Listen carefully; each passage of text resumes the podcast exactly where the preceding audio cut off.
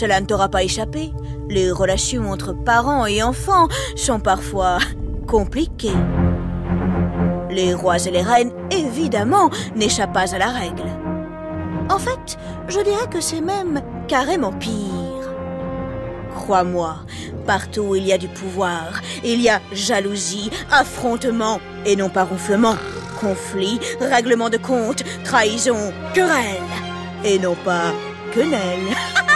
Quel dommage C'est pourtant délicieux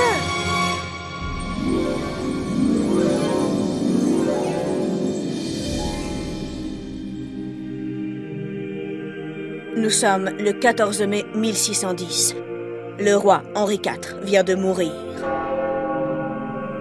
Marie de Médicis, sa femme, se retrouve toute seule.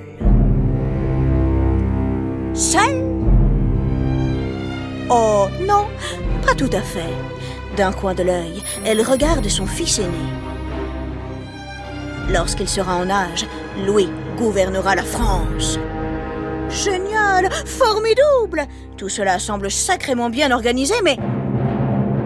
Que deviendra-t-elle alors? Quelle sera sa place? À cette époque, les femmes n'ont pratiquement aucun droit et elles n'ont jamais le pouvoir. Être reine ne signifie donc pas grand-chose.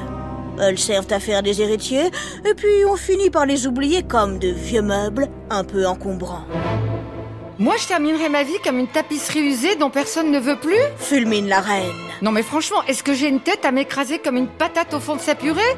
Marie de Médicis est furibarde. Entre nous, je la comprends. Jusqu'à présent, le royaume de France ne lui a pas fait beaucoup de cadeaux. Que sa famille est très riche, à la cour, pour se moquer, on l'appelle la grosse banquière. Quant à son roi de mari, le bougre n'était même pas là le jour de leurs épousailles. C'était il y a dix ans, et la reine l'a encore en travers de la gorge. Mais qu'est-ce que c'est que ça? Un roi qui envoie quelqu'un pour le représenter se marier à sa place? Oui, ses débuts comme reine de France n'ont pas été faciles. Mais maintenant qu'elle est là, et bien là, que faire?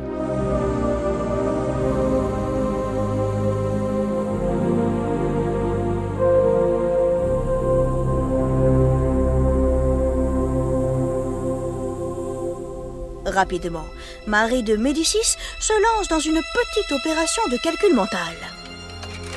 Alors, Louis a 8 ans et demi. L'âge légal pour exercer le pouvoir royal, c'est 13 ans. Alors 13 ans moins 8 et demi, ça nous fait quoi? Ça nous fait 4 et demi. Et voilà, pendant presque 5 ans, la couronne de France aura encore besoin de moi pour veiller sur elle. Ces périodes un peu particulières durant lesquelles les reines gouvernent à la place de leur fils, on appelle ça des régences. Marie de Médicis sait qu'elle tient là sa chance. Sa chance pourquoi Mais pour s'imposer, pardi Sa décision est prise. La reine va se métamorphoser en femme de pouvoir. Elle devient gouvernante du royaume de France. La tâche n'est pas aisée. En période de régence, on croit la couronne faible, c'est la foire au complot, tous les coups sont permis. Ah oui? Vraiment? Eh bien, c'est ce qu'on va voir. Trois fois par semaine, Marie de Médicis assiste à la réunion des ministres. Elle apprend à diriger et elle s'en sort plutôt bien. Pendant son règne, Henri IV avait pris soin de lui donner quelques bons tuyaux. Crois-moi, elle ne les a pas oubliés. Très vite, la reine dévoile sa personnalité. Elle est extrêmement déterminée, mais colérique. De temps en temps, oui, elle explose.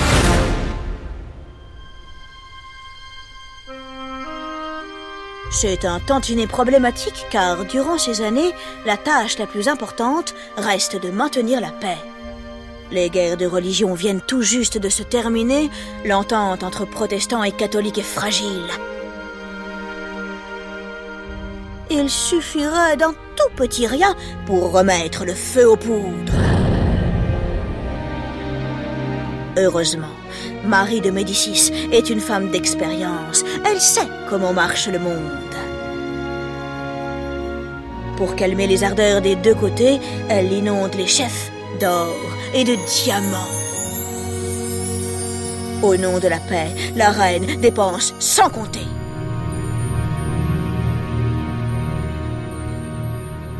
Le 27 septembre 1614, le roi fête son 13e anniversaire.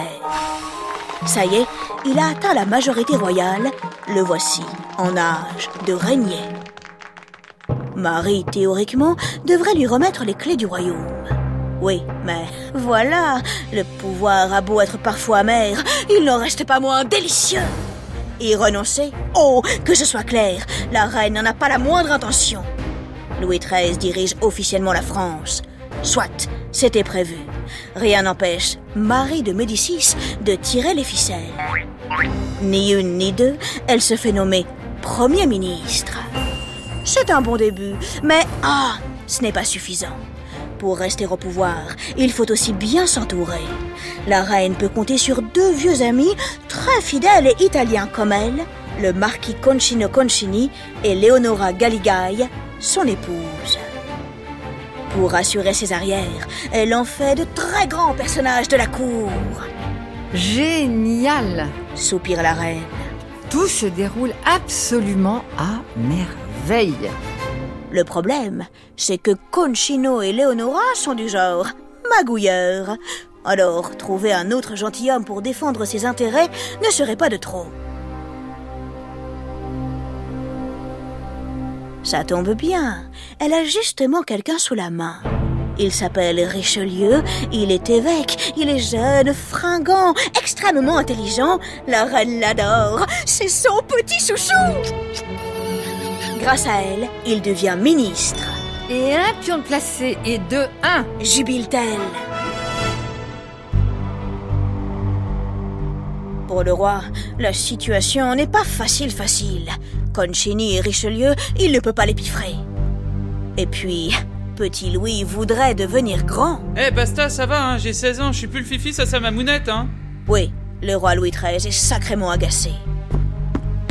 Un soir, en retirant ses bottes toutes crottées à cause de la chasse, Louis XIII réfléchit. Ma mère c'est vraiment une finaude, hein, c'est plus approuvé. Alors comment la mettre de côté? Hmm, La zigouiller? Bah non, quand même pas, hein, je vais pas zigouiller ma mère. En revanche, hmm, peut-être zigouiller quelqu'un d'autre, euh, quelqu'un de son entourage, quelqu'un de très proche d'elle. Ah voilà, l'affreux Consigny, je vais me le faire lui. La scène se passe devant l'entrée du Louvre. Concini est pressé. Il ne voit pas les drôles de bonhommes en train de l'encercler. Cinq coups sont tirés. Il tombe comme un concombre, ras de mort, sur le pavé. Aussitôt, une fenêtre s'ouvre à l'étage des appartements royaux. Louis XIII, de loin, savoure sa victoire, Youpi Enfin, je suis le roi s'exclame-t-il avec les yeux qui brillent. Ce jour-là, il prend le pouvoir. Il a montré à sa mère qu'il était capable de tout, Maintenant, soupire-t-il. bah, il faut l'éloigner, euh, qu'elle parte loin? Je dirais même plus, le plus loin possible. Marie grince des dents, mais elle n'a pas le choix. Elle s'installe dans un château au bord de la Loire, le château de Blois. La reine s'ennuie, mais elle n'est pas du genre à se laisser abattre. Elle organise de grandes fêtes et elle se fait servir. Oh, de délicieux pâtés Parfois, ça la rend un peu nostalgique, Vous savez qui raffolait des pâtés? Écrit-elle à son fils. Votre père, mon mari, le très regretté roi Henri IV. Si j'ai voulu garder le pouvoir, c'est uniquement pour prolonger le grand projet qu'il avait pour le royaume de France, pas du tout pour vous embêter, je vous jure. Louis, mon fils chéri, s'il vous plaît, laissez-moi rentrer à Paris, je vous en supplie.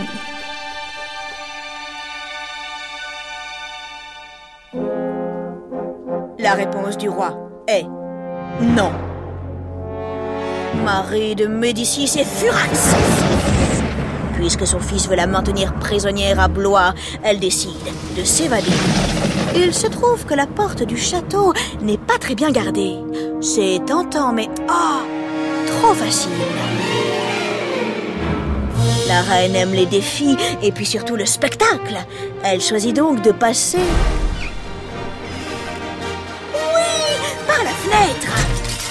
Accrochée à son échelle de corde. Oh, c'est vrai qu'elle a l'air d'un petit saucisson qui pendouille. Qu'importe, la reine réussit à s'échapper. Dans la nuit du 21 au 22 février 1619, un carrosse l'emporte à toute allure. Je suis libre lance-t-elle à tous les sangliers qu'elle croise sur la route. Marie de Médicis ne perd jamais le nord. Sans attendre, elle monte une armée pour défier le roi.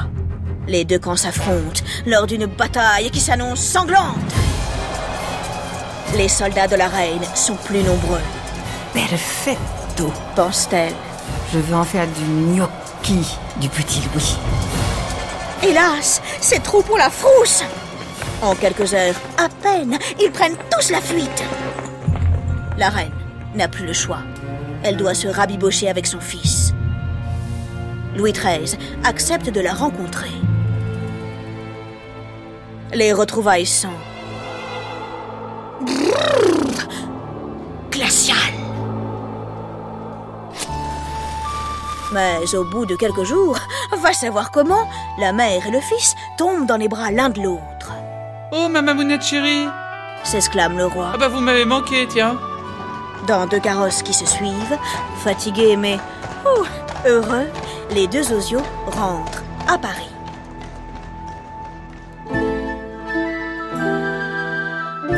Pour calmer le jeu et rassurer son fils, Marie ne retourne pas au Louvre. Elle s'installe dans un palais somptueux qu'elle a commencé à faire construire il y a quelques années, pas très loin, de l'autre côté de la Seine, le palais du Luxembourg. C'est son grand retour. Elle est archi ravie. La mère et le fils se partagent la couronne.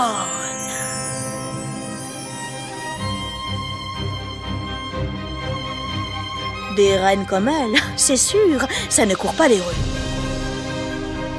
Pour que l'histoire n'oublie jamais son nom, Marie de Médicis demande à Pierre-Paul Rubens, un grand artiste à la renommée internationale, de peindre toutes ses aventures en 24 tableaux. La commande est très claire. Allez-y, mon vieux, mettez le paquet. Montrez-moi entouré de grands dieux grecs. Faites ce que vous voulez, débrouillez-vous, mais en un clin d'œil, je veux qu'on comprenne ma grandeur, ma gloire et ma puissance.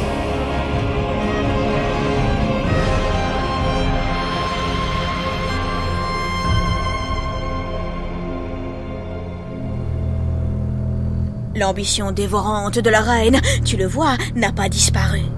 Tu te souviens de Richelieu, son petit chouchou? Grâce à lui, elle pense arriver à grignoter un peu plus de pouvoir. Comment? Eh bien, elle compte en faire sa petite chose et l'utiliser comme un pantin pour faire passer ses idées et augmenter son influence. Ni une, ni deux, elle se débrouille pour le faire nommer cardinal, puis Premier ministre de son fils. Le problème avec les petits chouchous, c'est qu'ils ne sont pas toujours fidèles. Richelieu à la truffe aiguisée, il sent le vent tourner. Tranquillement mais sûrement, il se rapproche du roi. Le cardinal s'oppose de plus en plus à la reine. Horreur Malheur Le petit pantin s'est transformé en rival. Lorsque la reine le comprend, c'est trop tard. Dans le duel qui les oppose désormais, elle perd. En 1630, le roi choisit Richelieu. Marie de Médicis quitte alors la France. Plutôt l'exil que ce traître.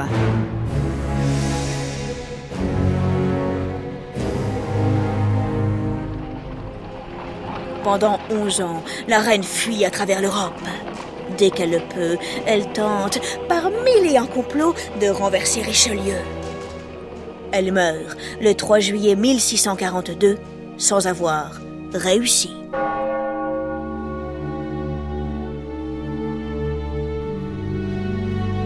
Marie de Médicis a été une grande reine. Pourtant, on a essayé de noircir son image. On a dit qu'elle avait ruiné le royaume. De mon côté, non, ce n'est pas ce que je retiens. Je dirais plutôt qu'elle s'est battue comme une lionne pour exister à une époque où les femmes ne tenaient jamais le pouvoir entre leurs mains. Entre nous, oh oui, je trouve ça sacrément fortiche.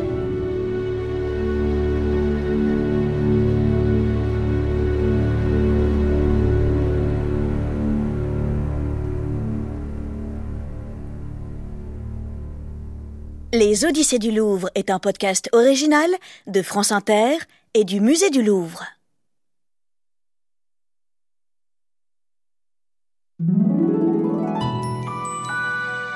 Marie de Médicis n'a pas seulement été une battante, elle a aussi été une grande protectrice des arts.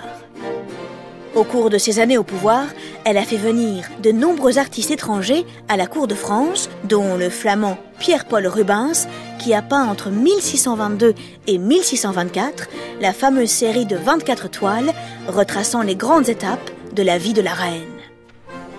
L'ensemble est véritablement grandiose et j'ajoute exceptionnel. Ce sont en effet les seules œuvres réalisées par Rubens en France.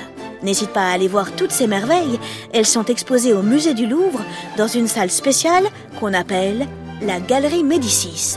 Elle se trouve au deuxième étage de l'aile Richelieu. Légèrement ironique, tu ne trouves pas?